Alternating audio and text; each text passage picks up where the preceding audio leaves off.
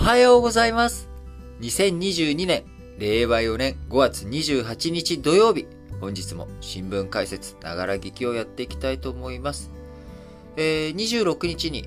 国連安全保障理事会開かれましたけれども、えこの国連安全保障理事会、え構成国どうなっているかというと改めてですけれども、え常任理事国と呼ばれる5大国、アメリカ、イギリス、フランス、中国、ロシア、この常任理事国、ずっと理事国として、えー、国連の安全保障理事会に参加できる5カ国と、えー、それ以外の非常任理事国、えー、2年間のね、えー期限になっており、日本も何度も非常任理事国、えー、やっておりますけれども、えー、今、ま、日本は非常任理事国ではなく、えー、有名どころだとね、インドが今非常任理事国やっております。えー、安全保障理事会、その15カ国で、えー、構成、えー、されており、その構成されている15カ国の中で、えー、いろんなあ決議をしていくということになります。基本的にはあ多数決の原則ですけれども、えー、5大国にはあ拒否権と言われる拒否する権利、こちらはね、えー、持っており、こう、例えば13対2とか14対1とか、こういうふうにね、みんながあ賛成だって言っても、5カ国のうち1カ国でも反対してしまうと、その議案通らなくなってしまうという強力な権限、権力を、力を持っているということです。例えば、ロシアのね、ウクライナ侵攻に関する非難決議というもの、こちらは、ロシアの反対によって潰されたりとか、あるいは、まあ、その投票自体、え中国とかインドが危険だったのかな？確か、えー、そういう風にしたりとかね。えー、まあ、いろいろと、この、安全保障理事会の拒否権をめぐっては、今、議論がいろいろとあるわけですけれども、えー、北朝鮮がこの前 ICBM も含めてね、3発ミサイルを発射したということ。えー、こちらもともと北朝鮮に対して、えー、経済制裁とか安全保障理事会の方からあ制裁を課しており、その制裁決議違反、えー、ということでなっているため、え、今回改めて、安全保障理事会がこう集まったということですけれども、中国とロシアが今回、北朝鮮の制裁案に対して拒否権を発動したということになります。これまで拒否権発動した時にはですね、中国とかロシア、自分たち、私たち、えー、まあ別に中国とロシアに限ったことじゃないんですけども、各国が拒否権を発動した時には、まあいや、拒否権を使いたかったからですということ。まああの、有給休暇もね、あの、なんで有給取るんだって。いや、取りたくなったからです。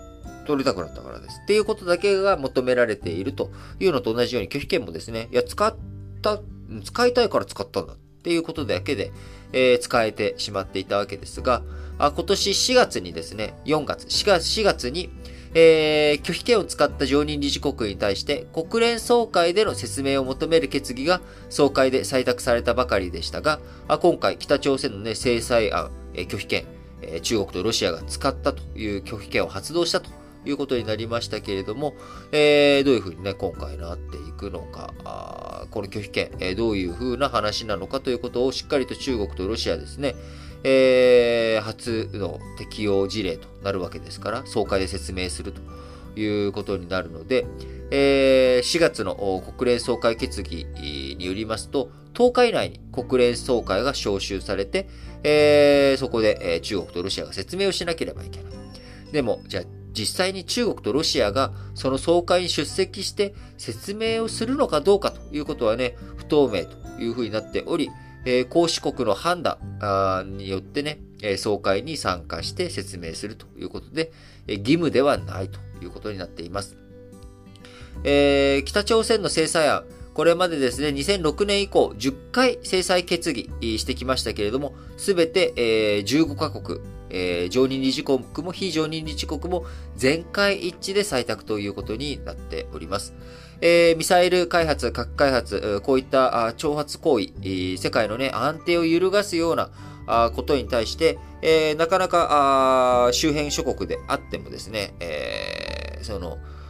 正当化できるような話がなかったわけ、えー、ですけれども、えー、今回中国とロシア全く正当化できる論理なんかない中、えー、北朝鮮の制裁案に対して、え、拒否権発動ということで、え、今後ね、あの国連、の安全保障理事会の機能不全というものについて、ますますこう議論になっていくのかなと思います。え、これまではですね、まあ、直接的な当事者である立場が鮮明にもうなってる。誰がどう見てもですね、あのー、まあ、ロシアのウクライナ侵攻っていうのは、ロシアが当事者であり、えー、自分たちは自分たちの正義で彼らはやっているわけだから、まあ、それに対して、えー、非難される言われはないということで拒否権を発動するというのは、まあ、あの、我々、周りから見たらね、納得できないことだとしても、まあ、本人たちとしては筋が通っていると。いうことになります。えー、自分たちがね、自分、非難されること、まあ、そんなこと言われるぐらいだったら、を自分で認めるぐらいだったら、まあ、そもそも、ウクライナに侵攻しないわけですよね、ロシアは。で、それに対して今回の北朝鮮の話は僕は結構、こっちの方がやっぱり問題だな、問題、問題というか、やっぱり、